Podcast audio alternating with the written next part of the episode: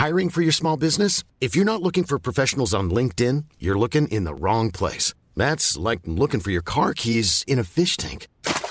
LinkedIn helps you hire professionals you can't find anywhere else, even those who aren't actively searching for a new job but might be open to the perfect role. In a given month, over 70% of LinkedIn users don't even visit other leading job sites. So start looking in the right place. With LinkedIn, you can hire professionals like a professional. Post your free job on linkedin.com slash people today.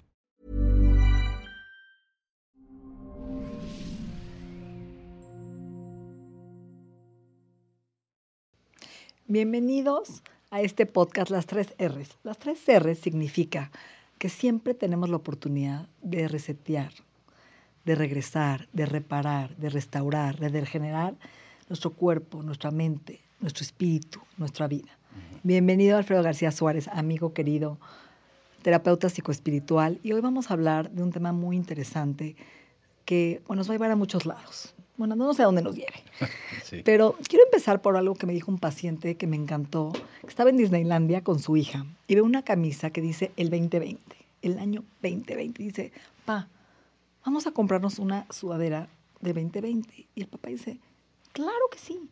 Porque mucha gente ha pensado que hay que borrar el 2020, que no existiera y que no debió haber existido, ¿no? Y yo creo que al contrario. Creo que tener una sudadera, casi casi tatuarnos el 2020 nos enseña el valor que tiene el yin y yang, la negrura y la luz. Poder valorar la vida cuando tocas, ¿no? Esas carencias, esos dolores, toda esta problemática, cuando tu vida de alguna forma vive este, frustraciones y estás en pausa, creo que te hace valorar más lo que sí tienes. ¿Qué opinas de esto? Bueno, antes que nada, agradecerte eh, la invitación. Siempre es un honor estar aquí contigo porque además eh, de una muy, muy querida amiga, este, pues también es mi gurú en la parte nutricional, de salud y de muchos de mis pacientes. ¿no? Apenas estamos empezando contigo. Sí. Pero bueno, mira, eh, sí, este es un tema muy, muy, muy interesante porque eh, hay pacientes que de repente me dicen, oye, a través de la hipnosis, tú podrías eh, borrarme la memoria de lo feo que me pasó, de todo lo malo que me pasó. Y yo sí, claro, por supuesto, se pueden hacer cosas de ese tipo, pero en el momento en el que yo te borre esas memorias, esas eh, experiencias difíciles, te estoy borrando en ese mismo momento eh, toda la sabiduría que esto te trajo. Entonces nosotros somos quienes somos gracias precisamente a todas esas situaciones difíciles.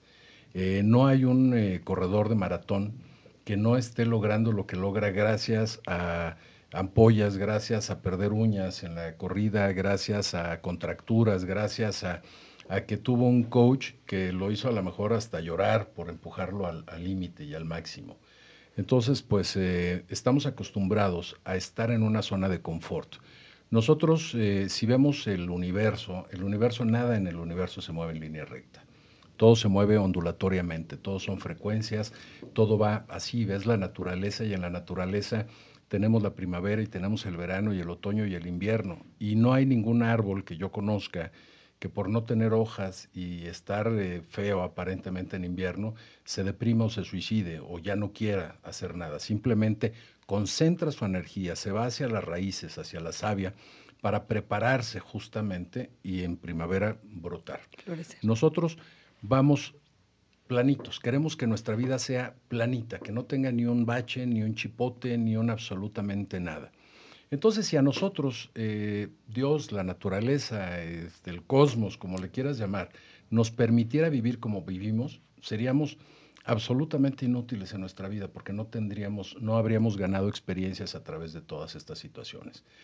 Entonces, para poder salir de la zona de confort, el cuerpo te, te genera retos, ya sea retos de salud, ya sea retos intelectuales, y cuando estamos muy en la necia, pues la naturaleza nos ayuda, ¿no? Entonces, de esa manera podemos eh, realmente ver cómo después de cada crisis, después de cada catarsis, después de cada enfermedad, somos más sabios, somos más empáticos, somos eh, más inteligentes, más fuertes, más resistentes, etcétera, ¿no? Porque es una pregunta, ¿la gente cambia por voluntad, por libre albedrío o por crisis? Yo creo que muy poca gente, o sea, realmente muy poca gente cambia por voluntad. Hay gente eh, que son buscadores natos, hay gente que desde siempre está buscando respuestas y desde siempre está buscando salir de su zona de, confort. Hay una línea, los más eh, ascéticos, digamos, dentro del hinduismo, dentro del budismo, que dicen que no puedes estar tres días en ningún lugar porque te acostumbras, incluso ellos que están semidesnudos, que están con su tazón de arroz para que la gente buenamente les regale el arroz. Dicen que no puedes estar ni siquiera tres días en esa esquina porque eh, te acostumbras a la gente que te da el arroz, te acostumbras al rayo de sol, te acostumbras a la sombra, te acostumbras a todo. Entonces te dicen tres días y muévete, porque si no te acostumbras. Entonces ellos no permiten entrar en esa zona de confort. Hay muy poca gente que, que dice, tengo que salirme de mi zona de confort constantemente, tengo que retarme constantemente. Es muy, muy poca gente. Y normalmente esa gente también tuvo un punto de quiebra en su vida. Pudo haber sido muy temprano en su infancia, pudo haber sido una situación eh, difícil y, pues bueno, esa situación los hizo eh, que buscaran respuestas fuera de lo que les daban, porque no estaban conformes con eso. Y entonces, eh, los demás pues bueno, normalmente esperamos a que la vida nos dé unas par de cachetadas para, empezar a movernos, ¿no? Yo tuve particularmente una infancia complicada y sí sentía como una negrura, una nube negra, como un vacío los domingos, una depresión muy fuerte. Y gracias a ese vacío, esa soledad, ese llanto, esa depresión, como que sentía que tenía todo y, y me sentía como culpable. ¿Por qué tengo todo y me siento tan jodida? ¿Por qué tengo una familia y dinero y educación y, y no estoy feliz, porque estaba percatándome de esa infelicidad que me rodeaba. Y ahí fue cuando entré a un camino espiritual muy joven, dándome cuenta que el mundo no me da lo que yo necesito, que siempre estoy poniendo afuera, que la gente me dé, ¿no? Y que me cambie el estado. Y ahí fue cuando fue el primer velo de la, se llama el velo de la inconsciencia, que la felicidad no está afuera, ¿no? Que siempre estás buscándolo en cambiar de ropa, cambiar de coche, cambiar de pareja, cambiar de cuerpo. Y cuando entras a un camino a tocar ¿no? esa insatisfacción, ese dolor y todo lo que viviste, creces y te das cuenta que tú eres la responsable de alguna forma de crear esa felicidad. ¿Y qué es felicidad? Porque no es absolutamente. la felicidad, ¿no? Claro. Entonces, ¿qué piensas de esto? Pues mira, eh, yo creo que eh, de alguna manera, digo, aquí ya si nos metemos en el campo de la física cuántica y nos metemos en este, en este rollo... Eh, Metafísico metafísico, teológico y todo esto, podemos entender que nosotros eh, lo que vemos no es sino un reflejo de la luz. Cuando no hay luz no nos vemos porque no existimos como, como físicos, sino como un cúmulo de frecuencias y energías, ¿no? Podríamos, pero ya es meternos un poquito eh, demasiado en esto. Pero lo que sí, digamos, apoyando esta parte teológica o esta parte filosófica o incluso científica, no sé si alguno de ustedes se acuerden en la escuela de este filósofo francés de hace alrededor de 400 años, Descartes, René Descartes, que decía luego, entonces primero pienso y luego existo.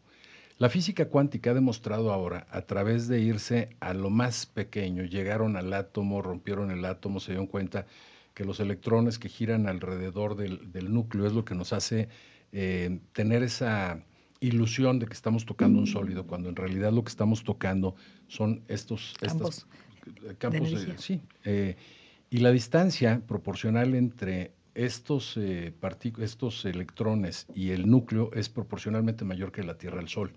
Y dentro, pues bueno, te encuentras protones, neutrones, llegas al quantum y atrás del quantum no hay absolutamente nada, es información. Y entonces algo que hace 170 años por ahí, ya traía locos a los científicos, a los eh, físicos cuánticos, era bueno, ¿por qué esa frecuencia, por qué esa información que está ahí se convierte en energía o en materia? ¿Qué es lo que hace que se conviertan en una o en otra cosa? Y decían, bueno, pues probablemente lo que esté cerca lo influye, una especie de magnetismo, una influencia fuerte. Si, si lo disparamos en un medio estéril, ¿qué sucede? Crearon una máquina, dispararon estas partículas, estas nanopartículas, o esta información para ver en qué se convertía y el resultado no podía ser científico porque no lo podían repetir cada vez que diera el mismo resultado. Hasta que se dieron cuenta que el pensamiento del observador modificaba el experimento. Y ahí demostraron científicamente que el pensamiento crea. Y lo que yo creo, lo creo. Que es la famosa película de What I Believe Do We Know. Exactamente. Y entonces nos vamos un poquito allá a la parte teológica, vamos moviéndole ahí una, una sacudidita. Y dices, bueno, y en el principio Dios habló, era el caos y Dios habló. y, eh, y dijo su nombre. Entonces dices, bueno, ¿qué es la voz? La voz no es más que aire que sale a través de los pulmones o por los pulmones a través de las cuerdas vocales, genera una frecuencia, una vibración, que al llegar a nuestros oídos, si ven ustedes una gráfica de cómo funciona el oído, hay un tamborcito, hay un martillito y es un golpeteo, y ese golpeteo es como una clave morse que nuestro cerebro, nuestro software lo traduce en ruido, en voz, en música, en lo que sea, pero eso es como funciona, son frecuencias. Entonces, el explicarle hace 10.000 años o más a, gente que a lo mejor con trabajo se sabía contar los dedos, hablarle de un concepto de miles de millones de años o de nanopartículas o de todo esto hubiera sido imposible. Entonces, la mejor forma de decirles esto era, y Dios habló y dijo su nombre, y dijo, yo soy, porque yo soy el que soy. Entonces, cuando dicen, no uses el nombre de Dios en vano, se refieren al no soy, a, digo, perdón, al, yo, soy. Entonces, cada vez que tú utilizas con una connotación negativa el yo soy, yo soy estúpido, yo soy un marrano, yo soy un este, flojo, yo soy, estás realmente decretando y moviendo, como decía por ahí. Colapsando. Como Exactamente. Y entonces ahí es donde entiendes que decía y Dios habló y después el verbo encarnó. ¿Qué es el verbo encarnó? Todo lo que él decretaba tomaba materia, tomaba carne. Acción. Y hágase la luz, y háganse los planetas, y háganse eh, los animales. Y entonces nosotros decretamos, y si somos hechos a su imagen y a su semejanza, ahí está. Si tú dices, yo me salgo de la parte teológica y me voy a la parte científica, volvemos a los mismos experimentos. Si somos eh, pensamiento antes de ser materia o energía, ese pensamiento es lo que está creando nuestro alrededor. Entonces, bueno, ya tomando, tomando estos puntos, regresamos a lo que tú me preguntabas. Nosotros desde antes de nacer nos pensamos y pensamos cuáles son las experiencias que tenemos que vivir.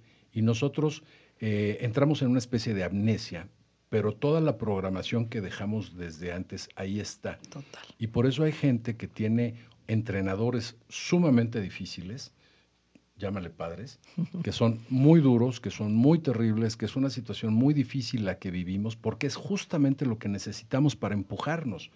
Porque si a nosotros nos dijeran, no tienes que, para estar saludable, no tienes que hacer ejercicio, no tienes que comer bien, o no tienes, digo, comeríamos el asco y estaríamos con unos cuerpos, digo, nada agraciados, ¿no? Porque no nos empujaría nada. Entonces, muchas veces dices, eh, tengo que comer bien, ¿por qué? Porque mi cuerpo me está empezando a colapsar, está empezando a fallar en ciertas áreas, o tengo que hacer ejercicio porque ya me duelen las articulaciones, o porque eh, mi corazón este, traigo la presión alta, o por algunas cosas que mi mismo cuerpo me está diciendo y me está empujando a hacerlo. Entonces, vamos, la vida es así, la vida te va dando lo que necesitas, no lo que quieres. Tú y yo venimos de una generación complicada, unos padres que con la mirada aprendíamos, ¿no?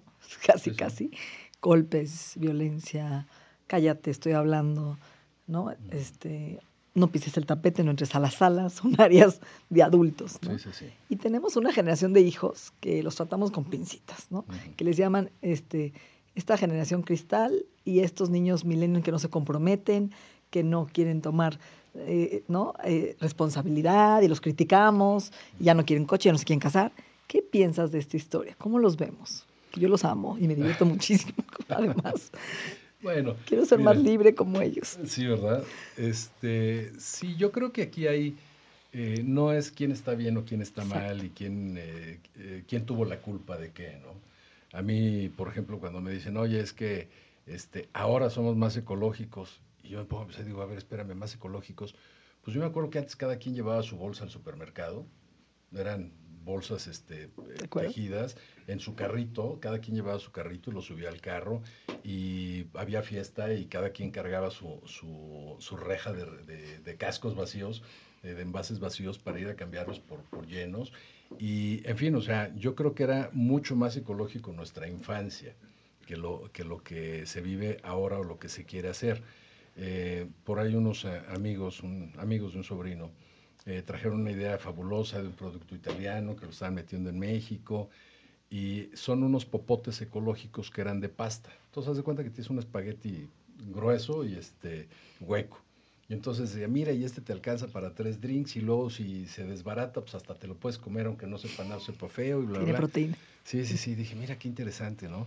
Fíjate, pensar esto nunca lo pensamos nosotros de chavos. Nosotros de chavos teníamos unos de papel que eran totalmente biodegradables y salían más baratos que estos. ¿Cómo no se nos ocurrió antes? ¿no? Entonces, queremos inventar el hilo negro cuando el hilo negro ya estaba inventado desde hace mucho. Simplemente es, bueno, a lo mejor adaptarlo a las necesidades de ahora. Pero bueno, volviendo al tema de estas generaciones eh, cristal o de los eh, baby boomers o, o, de todo esto, nosotros crecimos en una generación en donde la escuela, en la escuela estaba el negro, estaba el chino, estaba el panzón, estaba el trompudo, estaba este, el, o sea, teníamos apodos además. el bufón. sí, sí, sí, teníamos apodos este, con, con, mucha... El destroyer. Sí, sí, sí, o sea, digo, realmente se necesitaba mucha imaginación. Yo tenía un amigo que cada vez que abrías la puerta te, electrocutabas. No sé qué le hacía la manija de la puerta, te lo juro. Increíble. Sí. Entonces, entonces, bueno, este, y nadie se ofendía porque, porque te dijeran las cosas, ¿no? Eh, o sea, pues cada quien aceptaba lo que tenía y lo veía como parte de sí porque no era como un juicio tan severo. Eh, ahora ya no le puedes decir a nadie por su, por su aspecto, por su ropa, por su género, por nada, porque se ofenden. Eh, cuando yo jugaba fútbol americano de, joven, verdaderamente eran no estrictos, lo que le sigue. O sea, yo juraba que en cuanto terminara mi elegibilidad y terminara ya de jugar fútbol americano, el día que viera a mi coach en la calle le iba a aventar el coche. O sea, yo decía, y después me bajo a patearlo, ¿no? ¿Por qué? Porque había sido un hijo de sus tres piedras. Sin embargo, pasa el tiempo y cada día que me acuerdo le agradezco. Le agradezco eh, la tenacidad que me dio, la fuerza que me dio, el perderle el, miedo a vivir, el perderle el miedo a hacer las cosas, la disciplina, eh, todo esto que de alguna manera, volvemos a lo mismo, borras las experiencias y borras también eh, toda tu sabiduría. Entonces, agradezco esa parte. Me hubiera gustado que fuera diferente, sí. ¿Podía haberlo hecho diferente sin ser tan duro? Sí, probablemente sí. Sin embargo, cuando tú sueltas el péndulo de un lado, se va exactamente al otro extremo. Entonces, si fue muy dura esa generación, la otra va a ser demasiado blanda.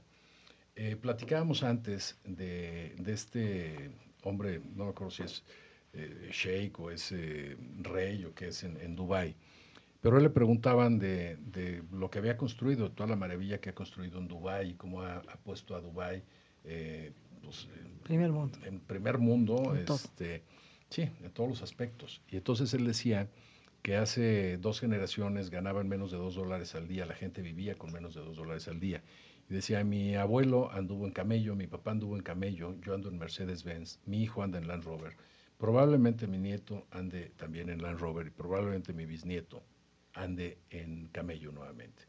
Decía, porque tiempos difíciles crean hombres fuertes, hombres fuertes crean tiempos fáciles, tiempos fáciles crean hombres débiles y hombres débiles crean tiempos difíciles.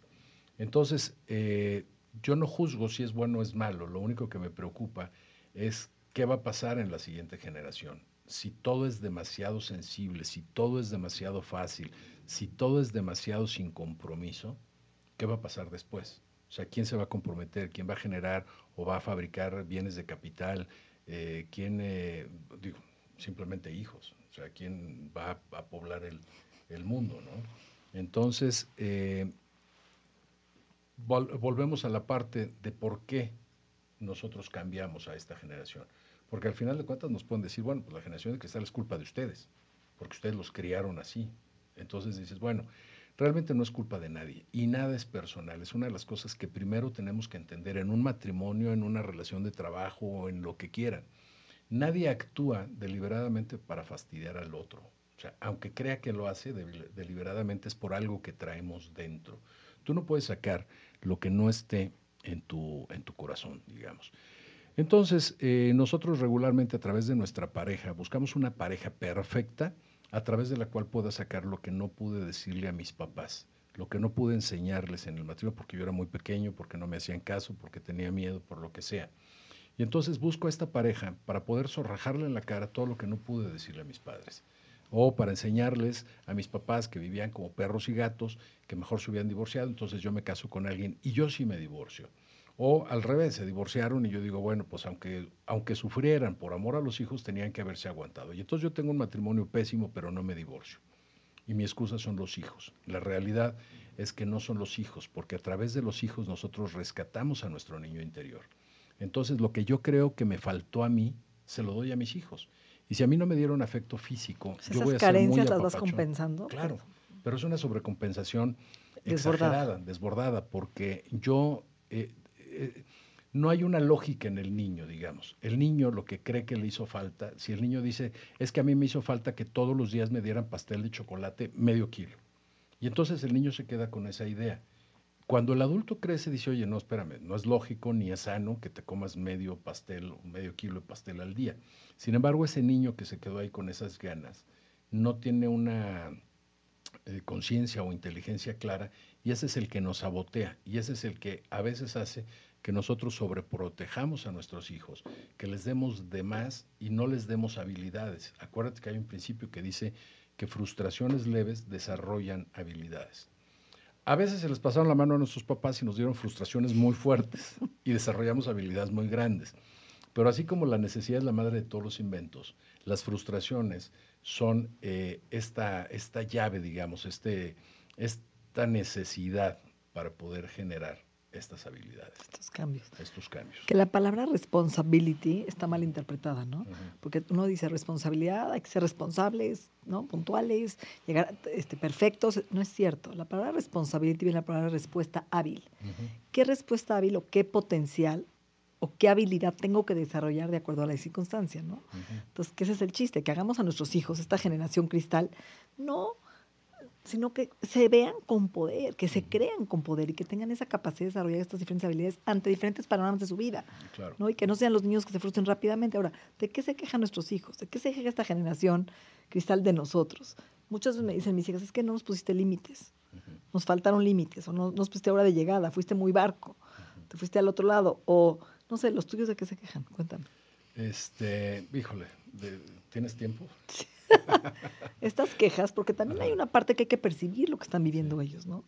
Fíjate que yo de alguna manera, eh, bueno, eh, sí me quedé con una, o sea, ya con una conciencia de este, de este tema, y yo a mis hijos sí les exijo, sí los empujo, sí, sí tienen que dar resultados, sí tienen que, este, eh, que trabajar, les estoy retando constantemente la mente. Entonces, eh, mi hijo, que digo, pobre, porque pues toda la vida es proyecto de vida, y a ver, dime qué vas a hacer, y a ver cómo lo vas a hacer, y a ver qué, dónde lo vas a vender, y a ver qué vas a hacer.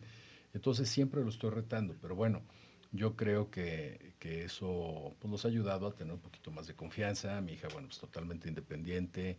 Este, también, digo, seguramente a decir, papá, bueno, pues, este, pudiéndome dar algo, me lo negaba y me empujaba a, a hacerlo, ¿no? Eh, digo, me acuerdo que eh, me decía, y era chiquitita, o sea, estaba en, pues yo creo, no me acuerdo si ya en primaria, tendría cinco o seis años, y de repente me decía, oye papá, me pidieron en la escuela para tal festival o tal, esto y me pidieron, por decirte algo, mil pesos. Entonces, bueno, vivíamos en una zona, en un club de golf, estaba muy seguro, este, no había riesgo absolutamente de nada, y entonces, bueno, y además tenía sus muchachos que la traían para y para abajo. Y entonces llegaba yo y en vez de darle el dinero, le daba yo bolsitas de chocolates. Sí, entonces se encargaba unas trufas eh, muy ricas que me hacían y entonces le decía, bueno, aquí están y te estoy dando dos mil pesos en producto. O sea, ahí puedes sacar mil pesos para ti y mil pesos para la escuela. Si tú las vendes o te las comes, es tu responsabilidad. Y salía y los vendía en un ratito, además. Y entonces estaba contenta porque llegaba, daba la escuela y entonces sentía que ella lo había pagado, aunque yo le hubiera puesto, digamos, la materia prima. Pero entonces ya era un logro para ella. Y creo que eso a veces nos hace falta. Sí. La inseguridad que hay de esto yo no lo hice y esto yo no sé cómo se hace, entonces hace que eh, ese miedo inconsciente me juegue en, la, en mi vida real y entonces me juegue con el eh, mejor me voy, mejor renuncio. eh, yo para qué quiero esto si lo que quiero es viajar, si yo lo que quiero es divertirme, si yo lo que quiero es este, no tener hijos, ¿para qué quiero hijos si no puedo ya ni con mi perro? Este, entonces, ¿por qué? Por ese miedo que está ahí. Y el miedo está ahí porque nosotros no los empujamos a enfrentarse. Entonces, digo, yo es un imagino- desapego disfrazado de miedo. Exactamente. Entonces, es, es miedo. Al final de cuentas, lo que mueve y lo que ha movido al ser humano desde que es ser humano, básicamente es el miedo. A ver, para cerrar este podcast, el amor incondicional. ¿Sana todo? Eh, sí, sí sana todo. Nada más que aquí partimos de que el amor incondicional tiene que ser hacia el del espejo. Primero a ti. Claro, porque tú no puedes amar si tú no te amas. O sea, ¿cómo vas a amar a alguien si tú no sabes amarte? ¿O cómo vas a pedir eh, que alguien te ame si tú no sabes amarte. O sea, la, gente que llegue, es como cuando, juegas eh, un deporte, juegas tenis y los jugadores de alto nivel tienen prohibido jugar con alguien que esté abajo de ellos, tienen que jugar con alguien de su nivel o más arriba para poder eh, conservar su juego. Entonces, ¿qué sucede si tú estás vibrando en dos o en tres y pides a alguien de diez? Vamos a suponer que por pura suerte o por pura mala suerte del otro llegue y te ame. Cuando dice mis exigencias no son de 10, sino son de 3, él mismo va a bajar su nivel y te va a amar al nivel que tú le pides que te ame. Entonces, si tú realmente quieres que te amen y sueñas con un amor y todo, primero tienes que amarte, ponerte en este nivel, porque cuando tú amas a alguien, o una de las preguntas que siempre le hago a, mis pacientes cuando tienen este problema de falta de autoestima o porque sus relaciones han sido abusivas, etcétera, etcétera, le digo, bueno, si a tu hija alguien le faltara el respeto, si a tu hija alguien le quisiera pegar, si a tu hija ah, sucediera alguna situación grave, ¿qué harías? Dice, no, me voy, le saco los ojos, lo mato, le hago todo. Le digo, bueno, exactamente cuando tú hagas eso mismo por la del espejo, te estás amando. Porque ahí te das cuenta que estás amando a tu hija y todo lo que haces porque le, la respeten, porque le den, porque, porque la, la, protejan, la cubran. Entonces, haz eso mismo por ti y en ese momento vas a tener tu autoestima y tu amor. Y cuando estés ahí, te vas a dar cuenta que no necesitas a nadie. Y cuando no necesites a nadie, estás en el momento perfecto para encontrar una pareja. Porque entonces vas a compartir y entonces vas a complementar y entonces la relación va a ser sinérgica. Y acuérdate que en una sinergia eh, es, eh, la definición de sinergia es en donde el total es mayor que la suma de sus partes. Entonces, 2 y 2 suman 8, no suman 4. Pones una macetita que vale 20 pesos, unas semillitas que valen 20 pesos, la suma de sus partes es 40. Pero cuando sale una orquídea vale 300, entonces 20 y 20 te dieron 300. Esa es la relación. Cuando una pareja saca lo mejor de ti y tú sacas lo mejor de tu pareja, hay sinergia. Cuando tú no dejas que tu pareja crezca, cuando no dejas que tu pareja sea feliz, cuando no dejas que tu pareja se realice, es una relación de ego, no de sinergia. Y desafortunadamente así nos han enseñado, así nos han crecido, ¿sí? a, tener relaciones de control, de poder. Si no es el machismo, ahora el otro extremo es el feminismo, este, nos damos por etiquetar antes decían, eh, tenemos que aceptar a todos. Dice, perfecto, a mí me encanta la idea de aceptar a todo mundo. Pero ahora los que se salen y dicen, bueno, ahora queremos que nos acepten, ah, pero ahora ya es LGT, dice, oye, espérame. Yo pensé que cuando decían aceptar a todo mundo era decir, somos seres humanos no como antes en las solicitudes de trabajo en Estados Unidos que llegabas y te decían este blanco, caucásico, blanco, este hispano, latino, este asiático, negro, este, o sea, te ponían como ocho diferentes eh, para que le pusieras ahí en vez de decir, "Oye, ¿cuáles son tus calificaciones?" O sea, no me importa de qué color eres, cuáles son tus calificaciones. Entonces yo siempre decía, quítenle nombres, pero no le pongan más. Entonces ahora en vez de tener un solo nombre para todo el género, que es un género humano, ahora ya tenemos cinco denominaciones. Entonces nosotros mismos, en esa afán de ser aceptados, nosotros mismos nos vamos segregando. ¿no?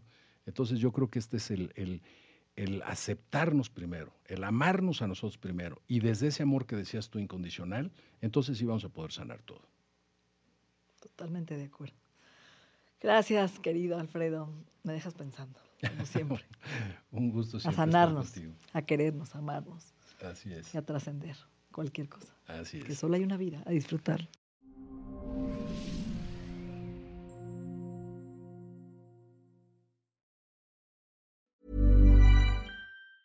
If you thought the only way to get a more defined jawline with natural looking results was through surgery, think again. Juvederm Volux XC is a non surgical injectable gel filler that improves moderate to severe loss of jawline definition and can help you achieve natural looking results with little downtime. Even better, this improved definition lasts up to one year with optimal treatment. No maintenance required. Improve jawline definition for a smooth, sculpted look with Juvederm Volux XC. For important safety information and to find a licensed specialist, visit juvederm.com. That's J U V E D E R M.com. Not for people with severe allergic reactions, allergies to lidocaine, or the proteins used in Juvederm. Common side effects include injection site redness, swelling, pain, tenderness, firmness, lumps, bumps, bruising, discoloration, or itching. There's a risk of unintentional injection into a blood vessel, which can cause vision abnormalities, blindness, stroke, temporary scabs, or scarring. Talk to a licensed specialist to find out if it's right for you.